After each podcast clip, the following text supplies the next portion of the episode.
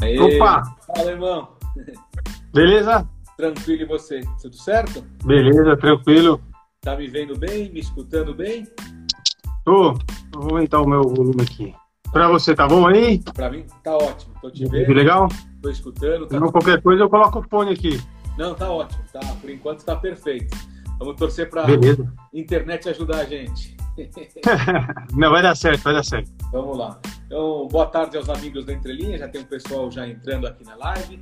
Hoje a gente recebe André Martins, vulgo alemão, apelido alemão, conhecido no handball. O André é atleta olímpico, representou o Brasil nas Olimpíadas do Rio 2016. Tem uma história muito ligada ao handball de, da Metodista aqui de São Bernardo do Campo, que infelizmente não existe mais a Metô, mas era um time super tradicional, enfim. Eu já joguei diversas vezes contra a Metodista quando eu jogava no Pinheiros. O alemão tem uma história legal também no Taubaté, enfim.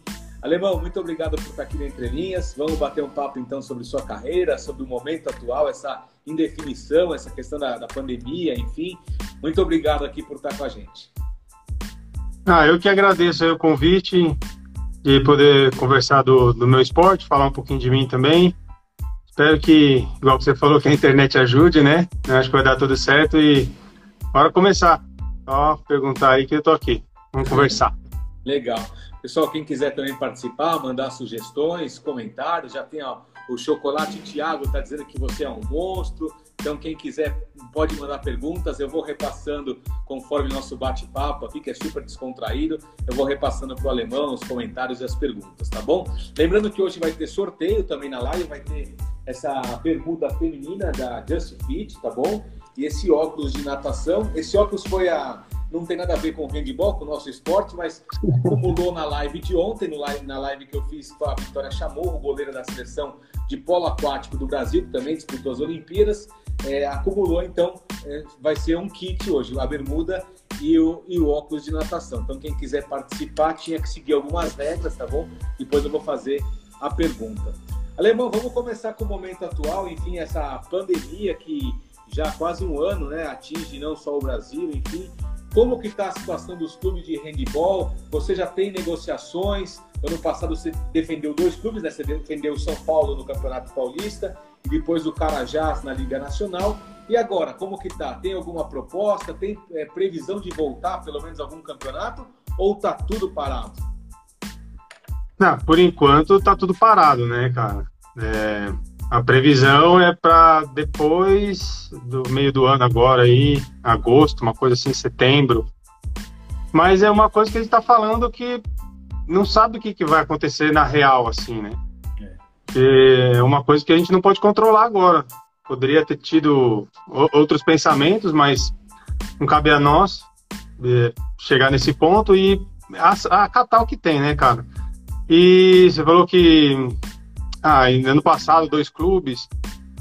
É, essa é a dificuldade ainda que eu acho que ah, o Brasil ainda tem, né, cara, em relação à Liga Nacional, com mesclar com, com o Paulista, que às vezes até, por exemplo, eu consegui fazer isso aí, porque ano passado foi, como eu posso dizer, uma semana e depois passou um tempo foi mais uma semana. Agora, se eu se eu tô com outro um outro ano qualquer, eu vou fazer um time que só joga o Paulista e um time que só joga a Liga Nacional, já é muito mais difícil, entendeu? Era, né? Não sei como é que vai ser agora.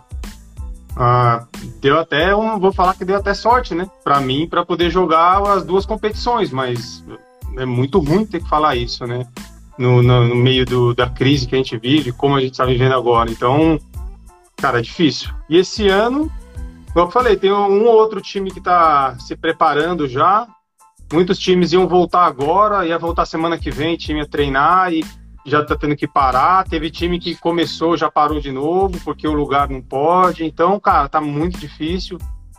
Eu ainda não tomei uma decisão ainda, eu tive algumas propostas e não tomei uma decisão, porque eu também não sei o que vai acontecer. Eu posso falar sim, aí esse sim vira não e entendeu? Aí é muito ruim isso aí. E aí eu tô esperando um pouquinho mais para ver o que acontece. Porque bem difícil mudar agora, assim, ah, vai mudar e pronto. A gente está entrando num estado muito crítico agora e vamos ver o que mais para frente nos resolve aí, nos revela isso aí. Tomara que quanto antes o Brasil saia disso aí, quanto antes vamos falar que vai voltar ao normal, né? É. E alemão também tem a coisa que assim prejudica o handball, prejudica, não sei se o pessoal sabe, mas eu já falei, eu também fui atleta de handball, joguei num rival da Metodista na época do Alemão, joguei no Pinheiros muito tempo também. E, e, o nosso esporte, infelizmente, é um esporte de muito contato, né? Porque é direto, enfim, acaba, vamos dizer assim, sendo pior na, na questão da é, propensão do, do, coronavírus, né? Porque pode ter né, mais contato que as pessoas realmente pedem para evitar, né? Então, se voltar, como foi ano passado, é um dos esportes que mais volta mais tarde, vamos dizer assim, né?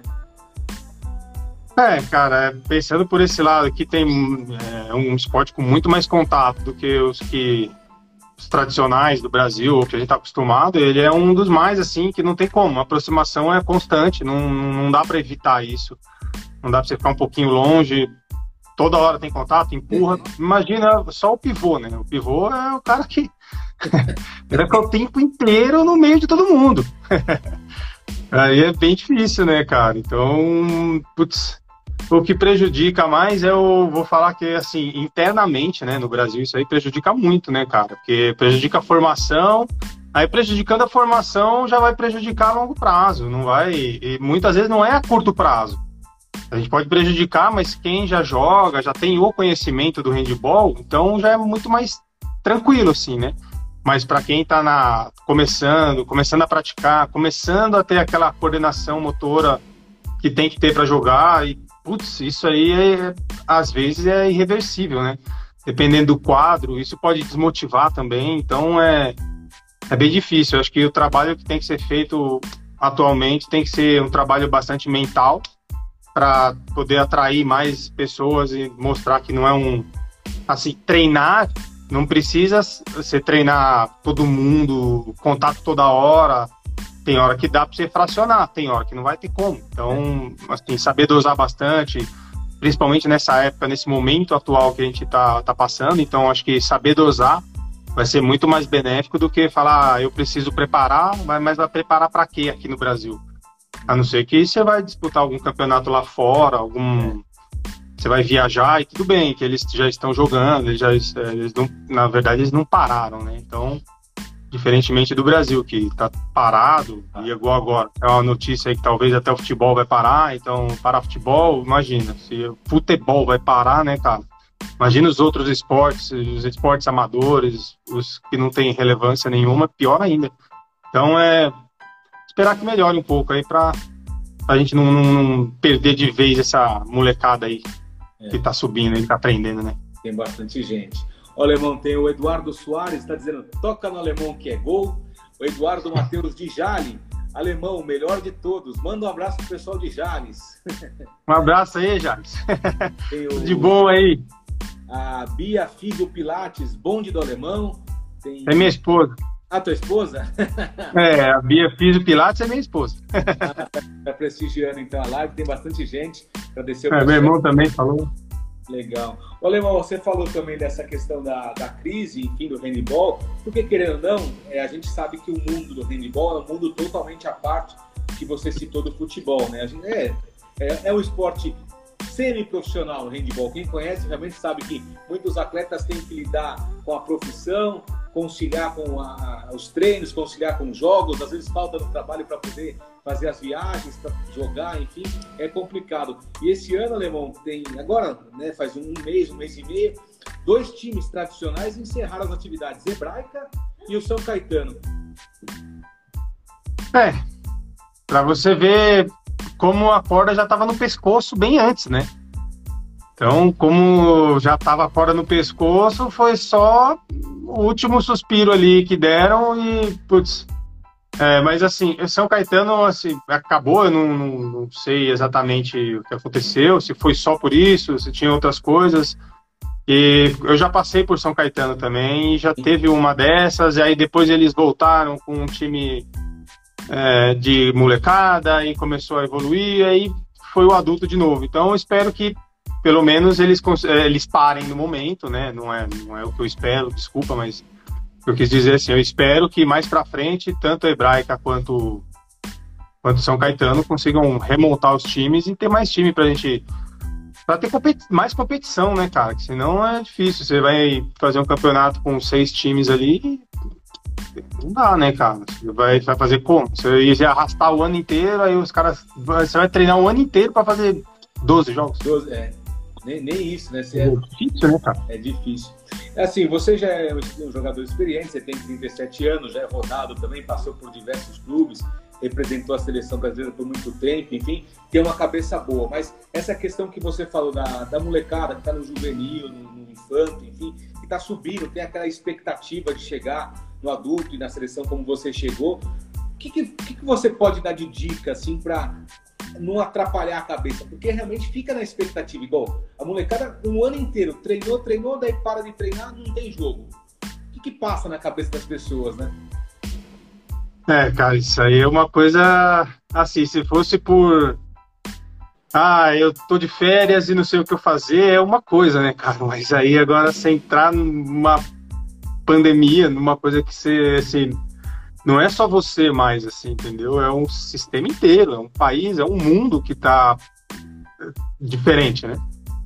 E o que eu, sei lá, o que eu achar, o que eu penso, assim, o que eu faço aqui em casa, o que eu fiz na quarentena antes lá, que tava muito mais fechado, e agora a gente pelo menos entendeu, mas tá ruim, tá piorando cada vez mais. O que eu falo, cara, é tentar distrair o cérebro com coisas boas, entendeu? Assiste vídeo, fica, tenta treinar em casa, faz algumas coisas, se motiva, porque se você se desmotivar disso, aí vai você já está praticamente sem nada para fazer. Aí você, você, tira mais uma coisa que você teria para fazer, então vai indo para baixo, mais para baixo.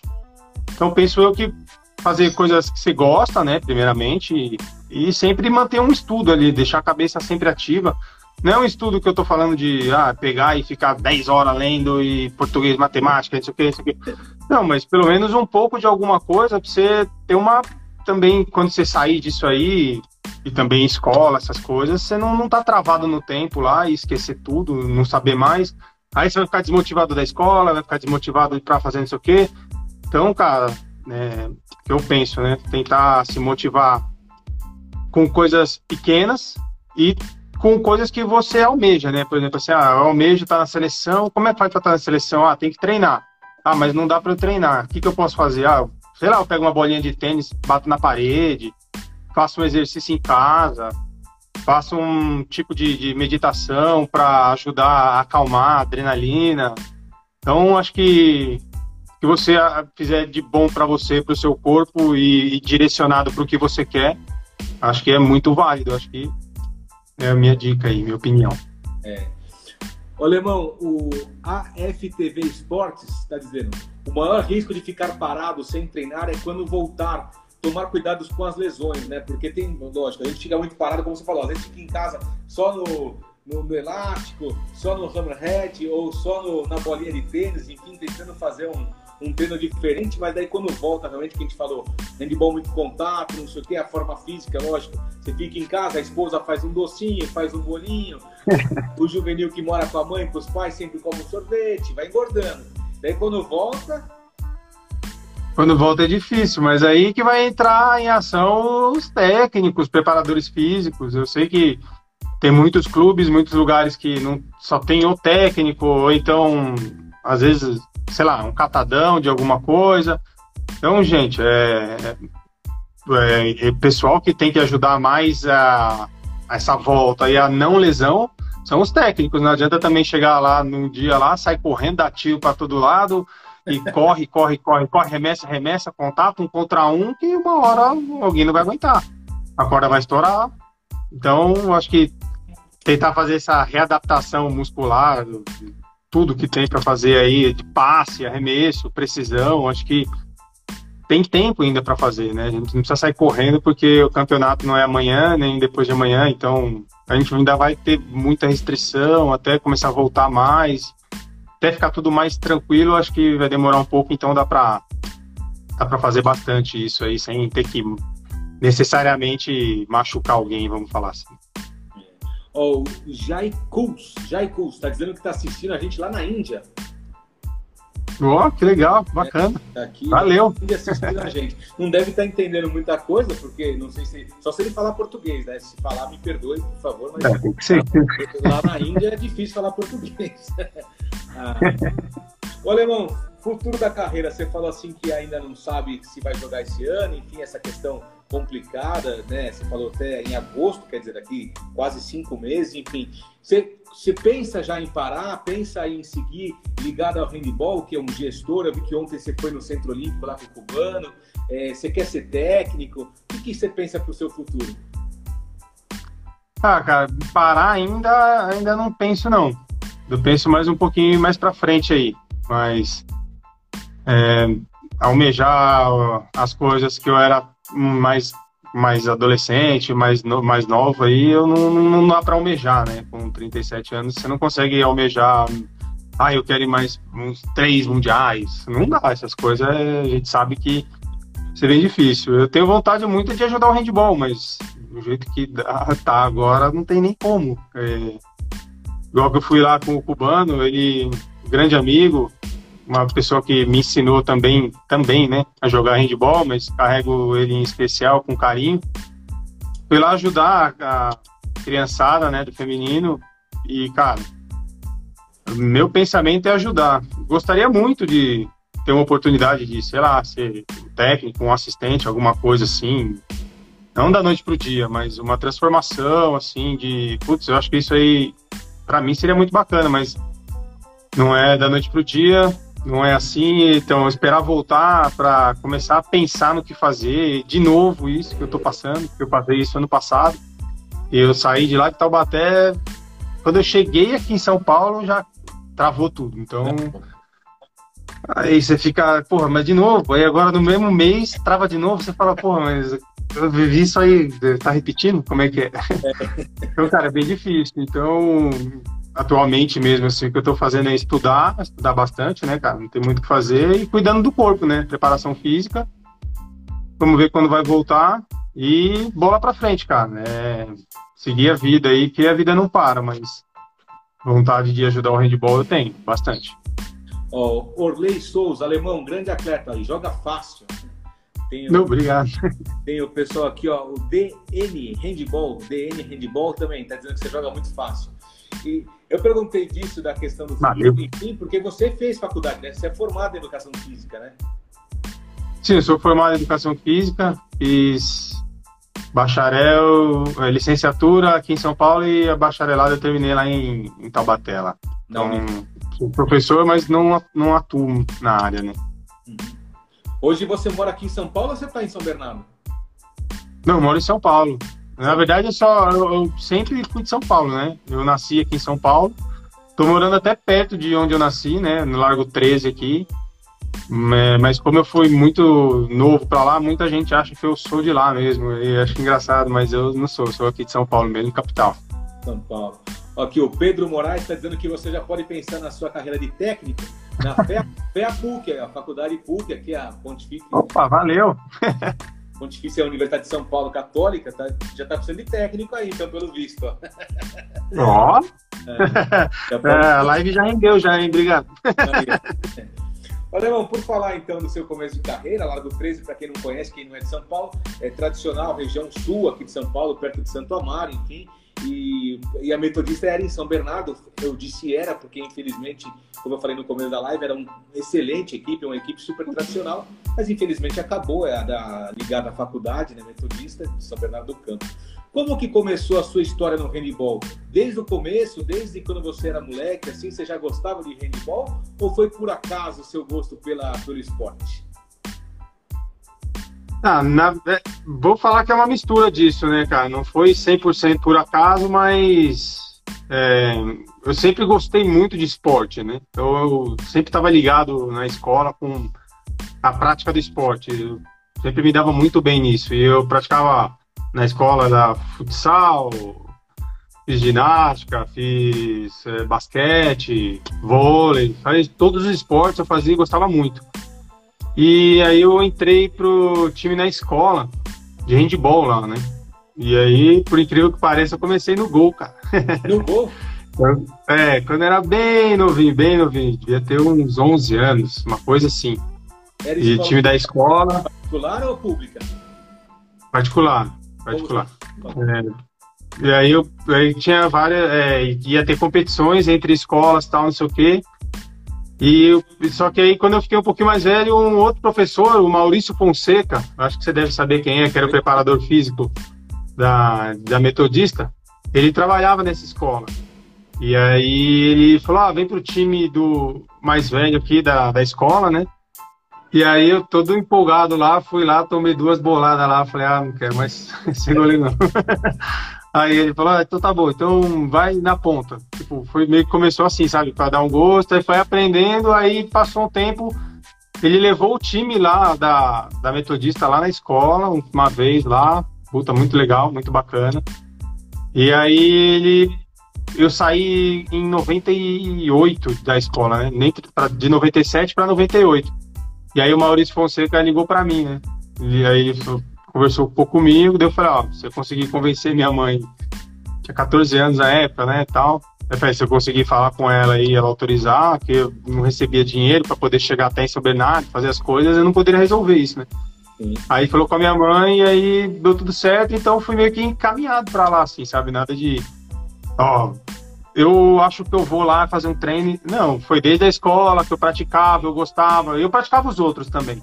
Uhum. Só que aí chega uma hora que o filtro vai fechando lá, o funil ali vai fechando ali, vai fechando e não tem mais para onde ir. Ou você vai ser jogador ou você não vai praticar esporte, né? Que é bem difícil você com 25, 20 anos, 22 anos, ah, vou trocar de esportes e, e, e ser bem, bem sucedido, assim. É bem difícil isso. É. Isso Como... também é difícil tomar uma decisão dessa, né, cara? Sim, é. Convenhamos, né? Como você falou, 14 anos, enfim, nossa adolescência, não sabe o que vai ser ainda, né? Fica, será que eu saio da escola, fico aqui, saio da casa dos meus pais? Tem que deslocamento até São Bernardo, porque é longe, né? Duas horas para ir, duas horas para voltar, fora o trem, era complicado. 30 né? quilômetros, né, cara? Eram 30 quilômetros, cara. Quando eu, eu, daqui da casa da minha mãe até lá, era 30 quilômetros só para ir, né? E mais 30 para voltar. Então, aí você e aí, um pouquinho mais pra frente, acho que com 16, assim, 15, 16, ela já. É que ela era aposentada, né? Era não, ela é. E aí ela. Quando ela tinha acabado de se aposentar. Aí o cara, aí o Maurício falou com ela. Aí teve todo esse trâmite.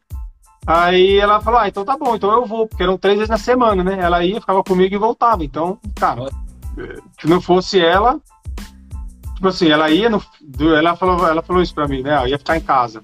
Então, melhor eu ir lá. Pelo menos você faz alguma coisa, te ajuda, é bom. E aí foi daí que eu conheci o Cubana, e ela também conheceu, então aí já fiquei lá na Metodista, aí depois eu comecei, ela me deixava e voltava, aí comecei a voltar de ônibus tal, porque comecei a receber um, um, uma ajuda de custo lá, que na época dava para pagar o ônibus, pelo menos, deslocamento. Aí depois, como você vai conhecendo, teve pessoas que moravam aqui perto de mim, comecei a pegar carona, então não é ah, só vai de carro e é. Não, tem que ir. Ah lá, né? Atleta né? às vezes come do ruim, né? é, oh, o Leandro Helly tá te perguntando assim: pergunta de ponta para ponta. O que o alemão prefere? Rosca, rosca aérea, gaveta ou na cabeça do goleiro? Eu prefiro é fazer o gol, cara. Eu prefiro fazer o gol. Eu não, não, para mim é isso aí é só plástica. Então, assim, sabendo usar, na hora que você usa é muito bonito, muito legal, mas a melhor coisa é você ser efetivo. Então, se você der 10 chutes fizer 10 gols, parabéns. Se você der 10 chutes fizer 4 roscas e só 4 gols, é detonado. Então, eu prefiro fazer gol. Mas se você me der só essas opções aí, cara, você, sei lá, Gaveta? Tem, tem, tem, que ser como um recurso né, alemão. Tem que realmente, como tem que fazer o gol. A rosca ou a vaselina é, é um recurso que a gente tem que usar, mas o importante é bola na rede, né? Sim, claro, que o jogo se define assim, né? Se fosse de, de ser mais bonito, mais plástico, aí não seria esse tipo de, de competição. Irmão, você estava falando da, da Metodista, enfim, eu lembro muito bem da Metodista, que, como eu falei aqui, era uma referência na né? nossa época. Você é de 84, uhum. você é de 81, sou um pouquinho mais velho. mas a, a Metodista na nossa época era referência. Tinha, como você falou, o Cubano, tinha o Menta, tinha o SB, tinha muita, o Ronaldo SB que está na seleção hoje, né? Tinha o próprio Marcão, o Mike, é, que ainda jogam, né? Enfim, os veteranos, né? Que você está falando de 37 anos, que pode continuar mais sirva como exemplo o Marcão, que hoje está no Pinheiros, e o Mike, que foi seu colega tanto da Meto como no Taubaté, né? Mas eh, jogar e crescer na Metodista nessa época, acho que era muito legal, né? Porque você via aquelas pessoas que naquela época é, estavam na seleção e representavam o nosso país. Você absorvia muita experiência, né? Não, sim, bastante. Eu acho que era por isso que também fazia diferença lá, porque não eram pessoas que estavam lá e falavam, ah, vamos jogar. Não, eles ensinavam o jogo, então era bem diferenciado, assim, né? O que, na minha visão, devia acontecer em quase todos os clubes, assim, né? Se o nosso esporte, você não tá falando de um futebol que você pega um contrato milionário ali e o outro ali, você pega um contrato. Eu tô falando futebol a parte grande, assim, né? Sim. Porque a gente sabe que tem muitos times de futebol que não são essa coisa. E eu acho que deveria tentar mesclar ali, entendeu? Ajudar.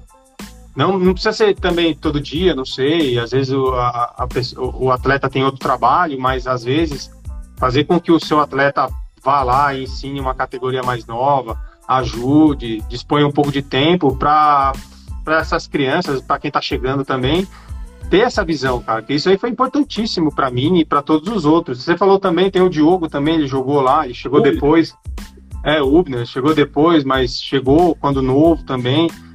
Já tinha bagagem, mas chegou lá, aprendeu mais ainda, ficou mais tempo lá, absorveu mais ainda. Então, você vê essas pessoas que jogam e são da seleção e tudo, e ainda passam em conhecimento, muito difícil você querer, querer questionar, né? Você pode questionar uma bronca que você leve, mas se ele tá certo ou errado é bem difícil questionar, porque você, no fundo, você sabe que o que ele fala vai dar muito mais certo, né?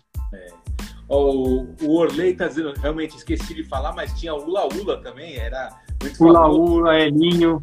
O Elinho, o Elinho Ponta, enfim, tinha, tinha muita gente, enfim, tem, tinha ah. coisa pra São Caetano, tinha muita o gente. Oi, goleiro, Checha. Não, Checha é Pinheiros. Checha é Pinheiros. Pinheiros, é o... É, como eu falei de... Metou era o Marcão e o Mike, né? É, não, eu confundi, falei o contrário. Metou, Mike e o Oi. O, aqui até o Flávio Oi, o goleiro da Metodista, era o melhor nessa época, realmente. O Marcão na época da Metodista, e ainda joga, o Marcão já é, é um monstro do handball, enfim. Hoje, é, parece que ainda tá... Parece que ainda não chegou nos 40. o cara fica, envelhece, envelhece e não fica velho? É, ele, ele, não envelhece, né, cara? É o contrário. É. O DN Handball novamente participando. O alemão deu aula na nossa mentoria. Tem muito a contribuir para os jovens atletas e principalmente para os que já estão no adulto, que têm o privilégio de dividir a quadra com ele. Tem que aproveitar. É o que você falou, realmente. Tem que o atleta, o juvenil, o júnior, enfim, que está no começo de carreira ainda, tem muito a olhar e aprender, né? Tem essa troca de experiência, né, alemão? Sim, bastante. Igual no DN. Foi ano passado que eu fiz a mentoria, né? É, e agora eu preciso ir lá, né? Porque falar só pela tela é uma coisa, né? Outra coisa é você tá lá junto, igual que eu fiz ali com o cubano, né? Que é um pouco mais acessível aqui em São Paulo do que eu ir para lá em Sorocaba. Então acho que em breve aí esperar dar uma acalmada em tudo, né? Esperar tudo. A gente já estava achando que ia dar uma acalmada, não que ia melhorar 100%, mas que ia acalmar isso aí. Pelo visto, não foi isso, mas quem sabe aí melhor e a gente possa fazer mais essas coisas aí que quanto mais agregar valor para a criançada aí, acho que é uma, uma felicidade que não, não, não se mede assim, não se compra também. É. Alemão, vamos falar um pouco da sua carreira em clubes, como a gente falou, você chegou então na Metodista em 98, né? Você estava com 14 anos na época é, e ficou até 2005 na Metô. É, enfim, daí você foi no, do, do juvenil, foi pro júnior, enfim, e daí logo você já começou aí, como você falou né, na nossa conversa no particular, você começou é, já no juvenil, quando já te chamavam, é, era o Alberto, o Rigoli, que era o técnico ainda da, da Isso. Né? É. Aí chamava de vez em quando, alemão, vem, vem completar o, o elenco, o banco, enfim, mas você já começou a ganhar experiência no adulto, né? Sim, cheguei lá em 98, no infantil, segundo ano. Aí dois anos de cadete, dois anos de juvenil e três anos de júnior. Aí acabou os três anos, eu saí de lá, fui para São Caetano, fiquei três, quatro anos lá e depois fui para Taubaté, fiquei nove anos em Taubaté. E lá na Metodista, lá, com, igual que você falou, é juvenil, cara. Acho que segundo, segundo ano de juvenil eu já bati uma bola com eles, já treinava com eles assim, ia para alguns jogos, ficava no banco, sabe? Tipo, fazia aquecimento de, de, de jogo importante, assim, só para quebrar o clima. Eles gostavam de fazer isso muito com atletas mais novos, assim, pegar um, alguém que era promissor para eles na época e colocar para aquecer, treinar junto. Não precisava treinar todo dia, mas pelo menos umas duas vezes na semana. Aí no júnior já, já não tinha mais como, já. No júnior era direto e sem parar. Aí que deu mais bagagem ainda, né? Então, então isso aí é muito gratificante. Aí o resto é. Aí o próximo treinador que eu tive, que quando eu saí de de, da Metodista foi o Washington, né? Washington, em São Caetano. Então, já saí de uma linha boa e melhorou. Então, acho que aí você vai pegando a experiência na idade também, aí acho que isso aí começa, vamos falar, começa a afetar de menos, assim, né?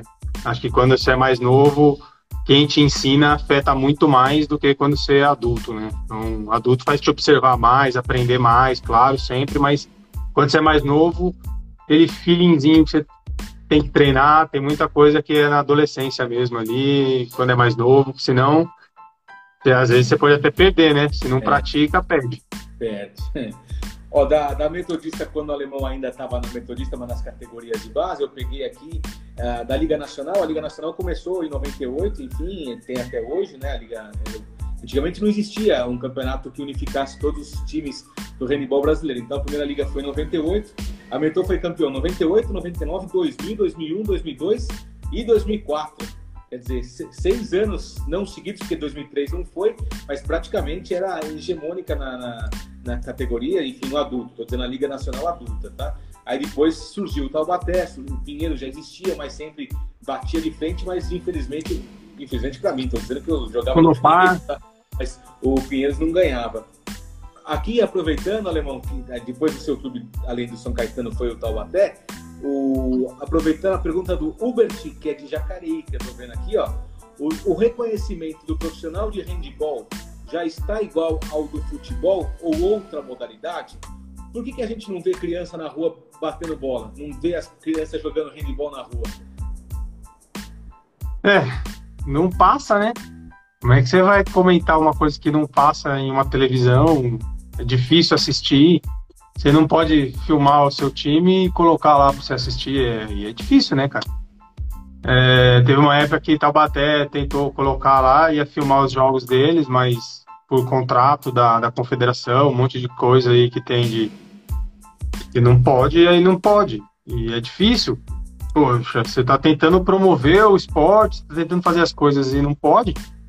Então é muito difícil chegar num patamar, vamos colocar até de um basquete, de um vôlei, é muito difícil. Futebol, é, igual que a gente fala, não são todos os times, não são todas as esferas do futebol, a gente está falando do futebol, esse que aparece na televisão, que é de milhões. Isso aí é ilusão para todo mundo, isso aí é outro esporte, entendeu? Eu gosto de falar isso porque tipo, as regras não afetam eles, né? Afeta todo mundo, e quando afeta eles, aí você vê que tem um problema muito maior, assim, tá tudo muito pior. Então, esse dia que colocar a criança na rua assim para fazer, você, a gente vai, vai realizar um sonho, né? Porque você vê, mas é muito pouco, assim, poucos lugares, lugar restrito. Você tem que conhecer muitas pessoas que praticam, não é? Você vai num lugar que tem, entendeu?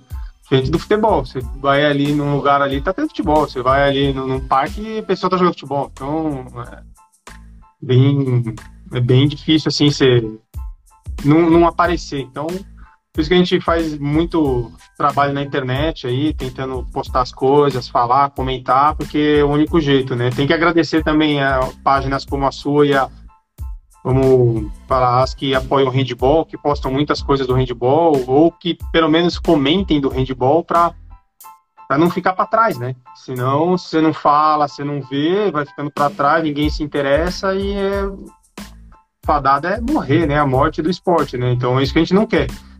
Gente tem muita, muita gente que pratica em escola, mas aí sai da escola, cadê esse povo aí? Não tem mais, some tudo. É, é estranho, né? É estranho. Não, esse exemplo que você deu, o melhor possível que quem gosta de handball, quem acompanha, sabe que esse ano agora teve o Campeonato Mundial de Handball, o Brasil participou e não teve nenhuma transmissão, a gente não conseguia assistir aqui. Eu assisti no, no Instagram do Rubner, você até citou, citou o Rubner um pouco tempo atrás, né? Eu assisti que ele estava fazendo transmissão ao vivo, que ele fez um, esquema lá pela internet. Eu assistia pelo Instagram dele, porque na televisão a Sport TV anunciou que ia passar, não passou 21 horas. É, tá vendo? É isso, entendeu? É, aí, sei lá, é muito difícil. Aí você vai falar o que para quem, né? Você vai, a gente vai do jeito que tava, que tava andando a nossa confederação, você reclamar para ela era a mesma coisa que falar sozinho, entendeu? Tipo, então é difícil. Tomara que essa que chegou agora aí consiga consertar alguns erros que aconteceu para não, não, acontecer novamente, né? Então, para poder levantar o nosso esporte. O que a gente mais quer é que o esporte cresça. De não quer, ah, pode ter alguém no comando, não sei o que, que você não gosta, ou que sua opinião é diferente, tudo bem, beleza, mas se o esporte está crescendo, está tudo sendo ali certo, então acho que não, não tem do que reclamar, ficar reclamando, né? Então, um passo de cada vez. Eu acho que, pelo menos, assim, ajudar a gente a poder consumir o esporte, né? Uhum. Não ficar travado de um jeito que só eles podem fazer e aí chega de última hora, não vou passar. E você tava esperando, aí, sei lá, vai que você, você ficou sabendo o campeonato um mês antes e falar, ah, sei lá, eu vou comprar um pay-per-view da é. vida, ou eu vou juntar dinheiro com o pessoal, aí todo mundo vai num lugar, entendeu? Você nunca tem, é de cima da hora, fala, vai agora. Aí você fala, ih, como assim? Não, calma, é difícil, né, cara? É, é duro, é duro. Ô, Alemão, do Taubaté, que você falou, você ficou realmente nove anos, né, 2010 a 2019 é, títulos, aí tem bastante título, hein? Três vezes campeão da Liga, quatro vezes do Campeonato Pan-Americano de Clubes, uma vez campeão paulista, enfim, tem título pra caramba, hein? Tem, tem bastante título. Teve mais um paulista aí. Dois paulistas. Se eu não tô enganado. É. Mas, cara, putz, foi uma, uma época. Não vou falar que foi só de ouro, porque o começo lá foi bem difícil, cara. Foi muito muito difícil mesmo, coisa que só acreditando mesmo em handball, em, em tudo para você ir para lá, para você estar tá naquela época lá, né, cara? E é igual o que acontece agora em muitos outros clubes, né? Você tem que gostar muito de handball para estar tá lá naquele clube naquele momento e acreditando que tem um potencial no local. Então, às vezes, é, é igual que a gente conversou no começo, né, cara? A questão das equipes.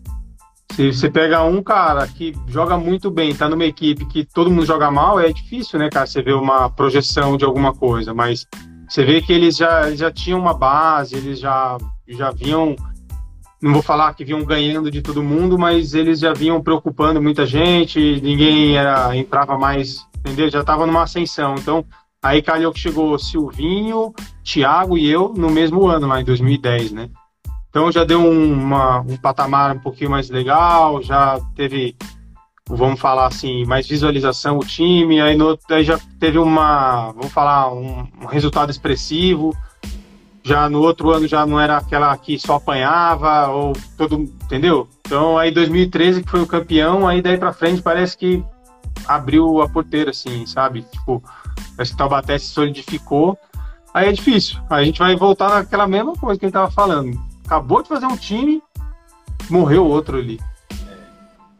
Que foi a metodista. A metodista. ela já tava, aí dali ela já parou, aí já começou muitos problemas, problema, problema, problema, começou a afundar, a equipe não tinha quase mais nada. Aí tava virando praticamente catado lá, até que acabou mesmo, né, cara? É. Até que Aí é difícil, né? Seria legal se a prefeitura de lá fizesse alguma coisa e ajudasse o handball em si, mas ah, foi muito vitorioso na equipe adulta, né, cara? Porque se eu colocar a equipe mais nova lá, quando eu tava na, na Metodista lá, as equipes eram fantásticas, né? A gente tem um exemplo da equipe júnior da, da, da, Metodista, na época que eu tava lá, ela foi 10 anos consecutivo campeão. Então, se você vem sempre, você é obrigado a trocar o time. sempre trocando o time era campeão. Você é obrigado, né? Tem um cara que vai de 21, ele, ele é obrigado a ir embora, não dá. É. Então, sempre colocando peças boas, entendeu? Então, olha o que, que o, a gente conseguiu perder, entendeu? É difícil. Mas, é. agora é lutar para tirar esse prejuízo aí para voltar. E nessa época acabou o Metodista também, acabou o tradicional Guarulhos. Hoje tem parceria com o Corinthians Guarulhos, mas é um outro Guarulhos, para quem conhece realmente handball. Sabe que o Guarulhos naquela época tinha o Jerônimo, goleiro, goleiro que eu lembro muito bem, tinha Jerônimo. o Tim meia-direita, meia-direita, que era bom também, enfim, sumiu, enfim, nem sei onde está esse pessoal, mas só que jogava. Tinha o Valber, o Guilherme, o Valber, vixe, era um monte de gente. É. O Guilherme foi revelado lá, o Guilherme, o Guila. O Guila, sim. É. O Guila foi lá. É, acho que, ixi, o Zepan foi lá também, um monte de gente boa. Guarulhos é um bom lugar, cara, para formar atletas. Eles sempre formaram a categoria de base deles. Muito legal lá, cara. Eles... Só que aí vira e mexe, acaba, para, e, e é difícil, né? Acho que tem que tentar solidificar de alguma forma, igual quem estava falando, né? Quem que, qual é, quem que vai apoiar um lugar que não aparece em nada? Não, parece que não tem vontade é, de fazer, sim. entendeu? É, é, isso o problema. Se tivesse pelo menos uma vontade, assim, eu acho que seria muito mais interessante para todo mundo, né, cara? Tanto para confederação, quanto para federação, quanto para o esporte, patrocinador, e vão ver todo mundo, né, cara? Ó, mandar um abração pro JP Speed que joga em Portugal hoje. Foi seu colega de São Caetano? Jogou esse Caetano contigo? O Speed? É. Não, o Speed em São Caetano só se ele foi ou sair. Ele Agora eu não lembro. Também, mas estava na mais recente, acho, né? Mas... Não, mas eu acho que ele. Não, acho que não. Acho que não, não, não, não foi, não. É. Ele está em Portugal hoje. E como não, você falou, não, não, não, não, um abração para o Marcos Tatá, que é atual técnico da seleção, foi técnico do alemão há muito tempo, é o, é o presidente do Taubaté, técnico, presidente, preparador físico, roupeiro. O Tatá é tudo lá no Taubaté, é um trabalho legal que ele faz e hoje está é, lá na seleção, comandando a seleção brasileira. É, tomara que realmente consiga essa classificação olímpica. Por falar em seleção, Alemão, peguei aqui alguns, alguns tópicos que também defendeu muito tempo a seleção, né? desde 2001, já nas categorias de base, você defendeu o Pan-Americano, teu primeiro Mundial Júnior foi em Foz do Iguaçu em 2003, foi um Mundial histórico, e em 2005 você foi, foi para o seu primeiro Mundial adulto, que foi na Tunísia. Chegar na seleção brasileira, mesmo nas categorias de base, como eu falei, sempre foi o seu objetivo? Ah, no começo não era objetivo, né, cara? No começo era querer jogar, querer jogar e querer jogar e pronto, né? E eu sabia que era muito difícil alcançar a seleção, porque na época, quando você é mais novo, muitas vezes você se projeta menor do que aquilo que você é, né? Por uma coisa de de molecagem, assim, né? Então, a partir do momento que você vai ganhando experiência, você para de pensar isso. Mas então, como eu achava que era muito difícil, eu falava, ah, eu tenho que treinar mais. Eu nunca ficava pensando que ia ser minha oportunidade, ia ser ali. Eu pensava mais para frente. Ah, não, mais para frente, quem sabe, mas aí já veio antes do, do, sei lá, do esperado, assim. E isso aí é uma sensação, putz, cara, é muito, muito legal você receber um telefonema, um, uma mensagem, alguma coisa da seleção, mostrar que está representando seu país, aí você chega em casa, conta novidade, putz, não é só você, é todo mundo, aí conta para os amigos também, putz, então, cara, nossa, é muito bacana, sensação muito legal. É. Dá vontade de ter essa sensação sempre assim, né, cara? Então, e aí, igual você falou, Mundial Júnior, fizemos história aí, ficamos em oitavo, né, cara? Foi uma coisa. Ah, você tá vendo onde a gente chegou, cara? Se, se continuasse um trabalho, o pessoal que estava vindo atrás ia estar tá vindo com mais bagagem. Então a roda engrenou um pouquinho, parou, aí parou, foi parando, parou. Aí agora até empurrar e ganhar inércia de novo é difícil. Demora. Mas assim. É, então e já estamos surpreendendo, né, cara? Se você vê nossa seleção, ah, o pessoal joga lá fora, tudo bem, mas quem sai daqui e vai para lá, não vai para lá e fica num clubezinho e vai ganhando experiência. Não, já vai num clube um pouquinho melhor, já tem coisas melhores, já almejam mais coisas, não é igual quando eu era mais novo, você era mais novo, que para ir para lá, nossa, não sabia, ninguém nem conhecia, fazer vídeo era difícil demais, então é, isso é fruto do que já foi colhido, né, cara? E em 2005 na Tunísia eu era júnior ainda, por incrível que pareça, né, cara? Eu era júnior ainda Na hora que eu recebi aquilo lá, eu falei, nossa, tipo, eu sou júnior, tô indo pro adulto. Na seleção. Seleção, nossa, você fica, tipo, é. deslumbrado. Ó, o Rubner acabou de entrar aqui, a gente falou dele no começo da live. Está no Pinheiros hoje. Contra ele na Metodista, eu peguei ele jogando no Niterói ainda, jogava no Niterói Rugby Clube, enfim, jogamos contra diversas vezes. Rogério é, Liguejá, tá te dizendo. Alemão, é lenda, jogamos juntos quando éramos juvenil. Rogério, não sei se ele não sei qual clube que ele jogou. E o Espírito está dizendo que realmente não, só jogou contra o alemão. Ah, isso mesmo. É. o... Tem muita gente passando, nossa, é muito, muita gente que já passou na vida. Nossa, quanta gente que você vai ver assim, tem gente que você até esquece que jogou no mesmo ano. Você é. acha que foi em outro clube, em outro lugar, mas aí você vai ver, não, é naquele ano lá. Você... Ó, Manda um abraço para todo mundo aí. Cara, pessoal, toda gente boa, Diogo aí, é, igual que você falou, você enfrentou bastante ele, joguei bastante com ele, agora muito mais contra. Vou esperar ele se aposentar para me aposentar. É, ele vai eu falei isso para ele. já falei. É, então, vamos ver. Eu falei para ele que eu só vou parar depois dele. E ele é. falou que só vai parar quando depois que o Marcão parar. Então eu falei, não, então melhor parar logo. Ó, como eu falei, hoje na live com o alemão, com o André Martins, o alemão, vai ter sorteio dessa bermuda aqui da Just Fit e esse óculos da Hammerhead, que é a marca do Xuxa, nosso nadador olímpico, campeão mundial, o Xuxa, Fernando Scheder. Então, vou fazer uma pergunta agora para dar tempo para as pessoas pesquisarem na internet. É, em relação às Olimpíadas, o alemão disputou as Olimpíadas do Rio 2016, representando a seleção brasileira, que foi o melhor, melhor resultado do Brasil em Olimpíadas. O Brasil ficou em sétimo lugar, daqui a pouquinho a gente vai falar das Olimpíadas. Eu quero saber quantos gols o alemão fez nas Olimpíadas. Quantos gols olímpicos o alemão tem? Acho que essa nem ele vai saber, viu? Ou você sabe? Não? Não, não lembro. Então, tá Isso não. Então, quem, quem, responder corretamente, Rubiner, vai procurar, você deve saber. Você é tudo dedicado. Não, o jogo não vale. O, o jogo não vale. Rubiner, é só se ele... Só se ele fizer as campanhas lá com, com a doação dos tênis dele, aí ele pode ganhar, senão não vale não. É, ele é da. Tem bastante patrocínio aí. Então, quem responder corretamente é, a pergunta que eu fiz, então, quantos gols o André Martins, o alemão, fez é, nas Olimpíadas do Rio de 2016, vai levar aqui esse kit, tá bom? Lembrando que tinha que seguir as regras, tinha que ser. É, compartilhar, enfim, seguir o Entre Linhas. Então, quem responder, ah, foi, foram dois gols, foram 12 gols, foram 20 gols, a primeira pessoa que responder corretamente vai levar essa, esse kit. Alemão, dois, dois torneios importantes além das Olimpíadas que a gente falou, lógico, tem o Mundial que você disputou e também tem o Pan-Americano de 2015 em Toronto, que o, 2000, é, 2015 em Toronto, que você foi medalha de ouro, né? Sim, nossa, uma conquista em particular, assim, né, cara, que nós já éramos, querendo ou não, nós já, está, já estávamos classificados, né, cara, para a Olimpíada.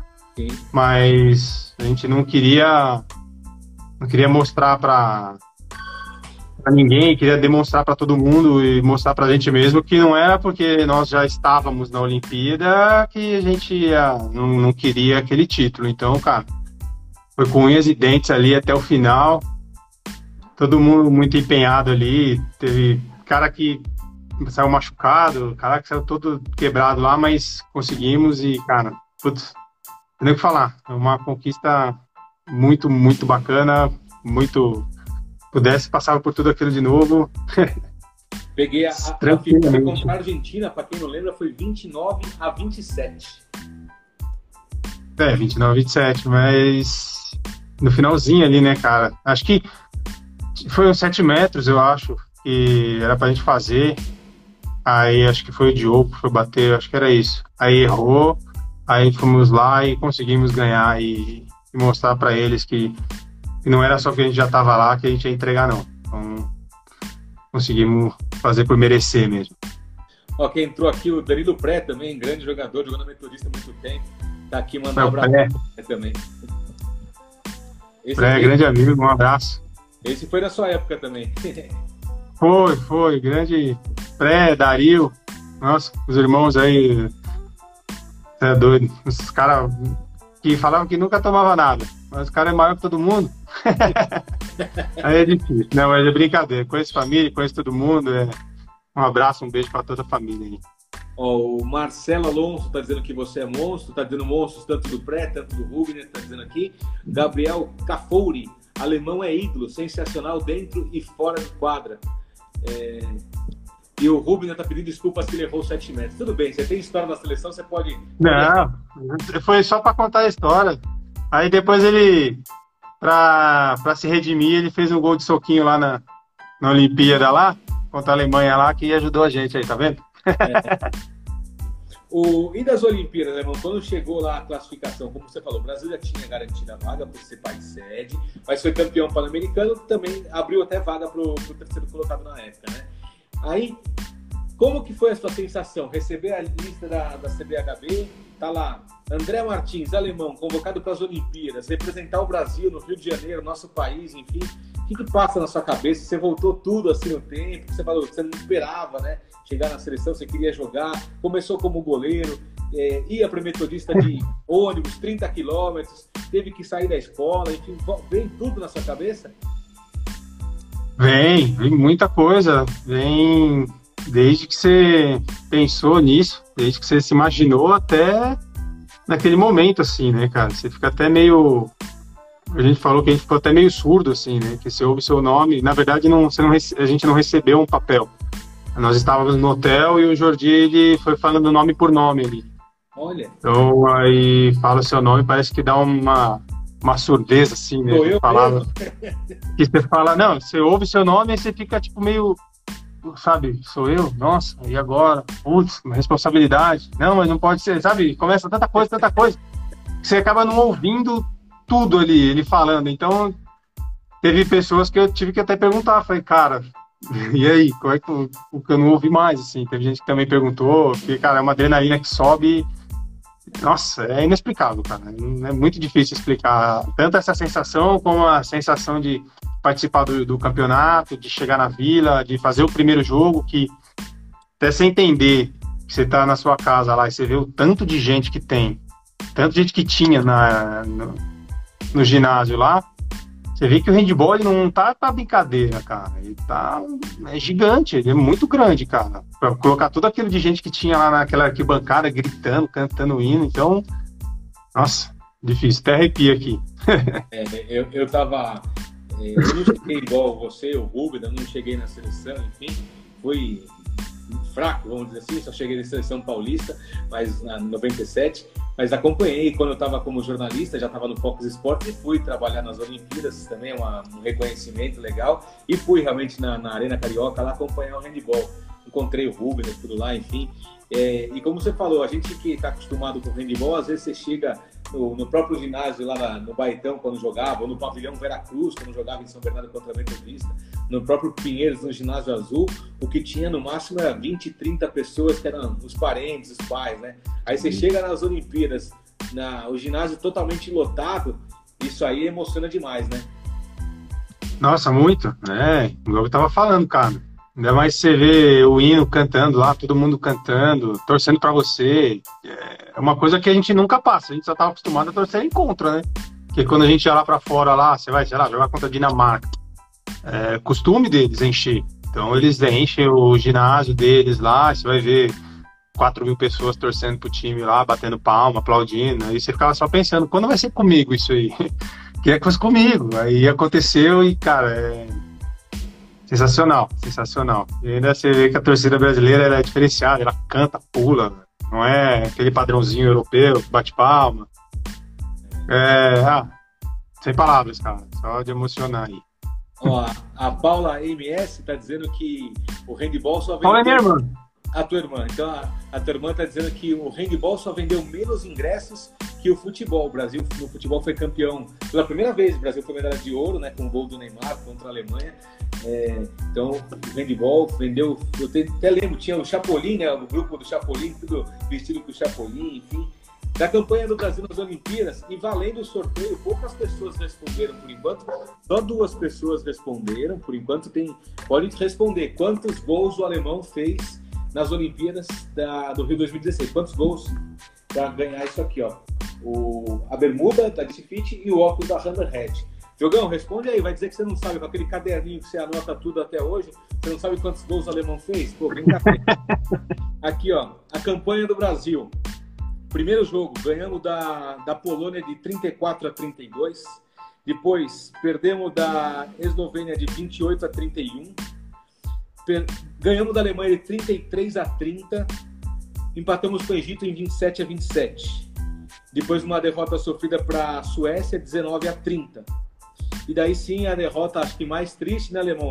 Nas quartas de final para a França, 27 a 34. É, é, agora, tá é, tá conta. Ganhar da Alemanha, que é uma potência, empatar com o Egito, enfim, tá ótimo, tá? Suécia realmente é tradicional. E França também campeão mundial várias vezes, enfim. É difícil, né? Sim, sim.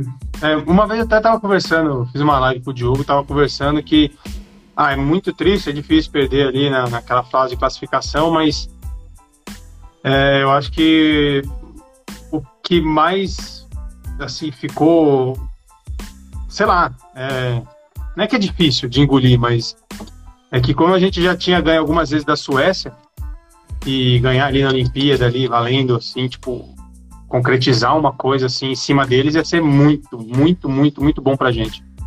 Aí o problema é que a gente tomou um couro. Não foi que a gente jogou e perdeu, tomou um couro. Então aí você fica meio putz, e contra a França ali, perdendo três bolinhas ali, três gols pros caras, quatro gols, já era, não tem como. Aí é... no final do jogo ainda, aí é difícil, hein, cara. Mas. é... Vamos aí, por mim passaria tudo de novo. É isso aí. O... Pra gente terminar, Alemão, é... as pessoas estão respondendo, tem gente que respondeu um gol, não, foi bem mais que um gol. Tem gente que respondeu 16, tem gente que respondeu 13, tem gente que respondeu 5. Enfim, é, eu vou dar uma dica: são mais de 10 gols, tá? São mais de 10 gols nas Olimpíadas e menos do que 20. Então, entre 10 e 20 aí as pessoas podem responder. Por enquanto, então, duas pessoas aí entre 13 e 20, 16 que chutaram. Alemão, o Brasil tem um campeonato importante semana que vem, enfim, por isso que eu até quis colocar a nossa live uma semana antes para você dar uma projeção. Você, infelizmente, não faz mais parte do atual elenco, mas não é que você abandonou a seleção, você pode ser convocado no futuro, né? Quem sabe? É, é, o pré-olímpico, no Mundial que a gente já falou, o Brasil ficou em 18º lugar, foram dois empates, três derrotas e apenas uma vitória, mas teve aquela questão do surto do coronavírus, o Brasil ficou desfalcado, enfim. No pré-olímpico, agora de 12 a 14, semana que vem, mudou de sede, né? Ia ser na Noruega, agora vai ser em Montenegro, também na Europa. Primeiro jogo contra a Noruega, que seria o país da casa segundo jogo contra a Coreia do Sul e o terceiro jogo contra o Chile. O Chile que eliminou a gente no, das Olimpíadas que a gente perdeu no, no Pan-Americano. alemão até a na cabeça. E aí, o Brasil ah. tem chance de classificar para as Olimpíadas? Ah, na minha visão tem bastante, cara. Tem bastante. Potencial ainda, então nem se fala, né? E vai ser difícil é contra o europeuzão. Aí Acho que o resto, acho que os outros a gente consegue levar, é, mostrar para o Chile que que aconteceu não vai se repetir de novo. Assim, eu espero que a rapaziada faça isso aí, né, cara? Torço muito por eles. Torço para que os meninos façam bons jogos aí, que consiga isso para a gente, para mais para frente, né? A gente poder colher esses frutos, não a gente, né? Eu e os mais velhos, mas a molecada, né? Então, para tirar essa fase ruim que tá tendo aí de quebrando, parece que tá andando para trás, tem tentar andar mais para frente aí que a gente só tem a, a ganhar com isso. Olha, como você falou, o jogo mais difícil realmente deve ser contra a Noruega, que infelizmente é o jogo de estreia. Então tem a estreia, né? não sei o quê, e pegou o adversário mais difícil. Então, se perder, tem que ter cabeça boa, porque tem mais duas oportunidades, né? Puta, porque a gente, ai, ah, perdi, entrega o jogo e perde os outros dois. Aí dançou, né? É, o europeu é. Os caras é gelado, né? Então eles jogam muito friamente. Né? Porque tá um pouquinho. Se eles estão atrás, assim, não é uma coisa que eles ficam desesperados e, e abandonam o sistema, é nada. Eles estão acostumados a jogar em pressão, então o time ia ser batido muito mais difícil. Seria ótimo para a gente poder jogar isso, penso eu, né? Por último, Seria muito melhor porque vamos falar que teria dois testes antes, né, cara, para saber arredondar, melhorar, consertar as coisas que dá para consertar ali. Não vamos falar que vai sair 100% perfeito, porque senão tem que treinar muito tempo. Então, mas fazer o que, cara? Tá aí desse jeito, o desafio é esse, foi lançado. É, só espero que ocorra tudo bem, dê certo. E também todo mundo volte inteiro, né, cara? Pra sim poder chegar na Olimpíada, continuar jogando aí e dar tudo certo aí pra gente aí. É isso aí. Alemão, queria, antes de te agradecer, só responder o sorteio. Se você não lembra quantos gols você fez, você falou, mas você fez 13 gols, 13 gols olímpicos, é, um gol contra a Polônia, três gols, contra, três gols contra a Eslovênia, dois gols contra a Alemanha, quatro gols. Oi? Quatro Não, gols eu, contra... da Eslovênia eu, eu contei errado, então. Eu... Quatro gols contra o Egito, dois gols contra a Suécia e um gol contra a França. 13 gols. Pelo menos está no site da, do, do, do comitê organizador das Olimpíadas, né? Ah, é isso, é isso. Então, 13 gols. Então, quem, quem, acertou, tinha bastante gente que participou, legal. Muito obrigado pela presença e resposta de todo mundo. A Amanda falou 18, Orley falou 14, quase acertou. Ah, falou aqui, o Flávio falou 14, Ruber 17, mas a pessoa que acertou, respondeu corretamente foi a Cris Porto, 13 gols. Parabéns então para a Cris, ela recebe aqui a bermuda e o óculos, tá bom? Parabéns. E Alemão, queria te agradecer, desejar boa sorte no seu futuro da carreira aí, como você falou, essa indefinição, mas que você continue jogando até o Marcão, 50 anos, aí o Mike, 48, o Rubner, 45, aí que tem muita lenha para queimar. Parabéns pela sua história no handball, enfim, nesses todos os clubes que a gente mencionou aqui, e desejar muito sucesso para você. Opa, eu que agradeço aí pela oportunidade conversar um pouquinho de handball, mostrar mais um pouquinho, em, vamos falar em uma plataforma um pouco diferente, né, do que a gente está acostumado. É, sucesso para você aí, tudo de bom. Agradecer a todo mundo aí que não dá para ficar respondendo toda hora, porque senão a conversa não vai fluir aqui. É, quem me conhece sabe que eu, eu sou muito, como é que fala assim, muito chegado. Então, mandar um abraço para todo mundo aí. Espero mais para frente aí poder poder reunir a galera, né? Conversar, bater um papo mais mais junto aí dos amigos e mandar um beijo para minha mãe, para minha esposa e para o meu filho aí. E o restante, tamo junto. Vou mandar uma mensagem, dar uma ligada. Hã? E para sua irmã também que ajudou, né? Ah, minha irmã, meu irmão, nem se fala, né, cara? Minhas duas irmãs, né? A Júlia, tem a Júlia também, é a Júlia, a Paula e o Eduardo. Esses aí nem se falam, mas é que os outros, se eu não falar, você já viu, né? Você morre, né? É, é, pior que o Covid isso aí, cara. Então é brincadeira, gente. Não. É, desculpa a brincadeira aí, mas é, agradecer todo mundo aí. Família é importantíssima na vida de todo mundo. Acho que se tiver alguma coisa aí com a sua família, se alguém tiver alguma coisa com sua família, corre atrás para resolver, que vida passa e às vezes no momento que a gente está a gente não sabe o que está acontecendo aí, então melhor a gente conversar agora, colocar tudo em ordem agora, e ficar esperando aí. Tudo de bom para você e valeu, gente. Muito obrigado aí. Obrigado, agradecer o pessoal, desejar um ótimo final de semana e fazer um convite também. Semana que vem, dia 8, é o Dia Internacional das Mulheres. Então, semana que vem, de segunda a sexta, as lives vão ser só com mulheres. Marquei só mulheres, segunda, terça, quarta, quinta e sexta. A semana especial da, das mulheres, enfim, vão ter diversos esportes. Quem gosta de esporte, não só do handball, mas de segunda a sexta tem live aqui comigo no Entre Linhas, tá bom? Obrigado, Alemão, mais uma vez. Um abração para você. Pessoal, obrigado. Ótimo final de semana. Eu que agradeço. Tchau, tchau. Tchau.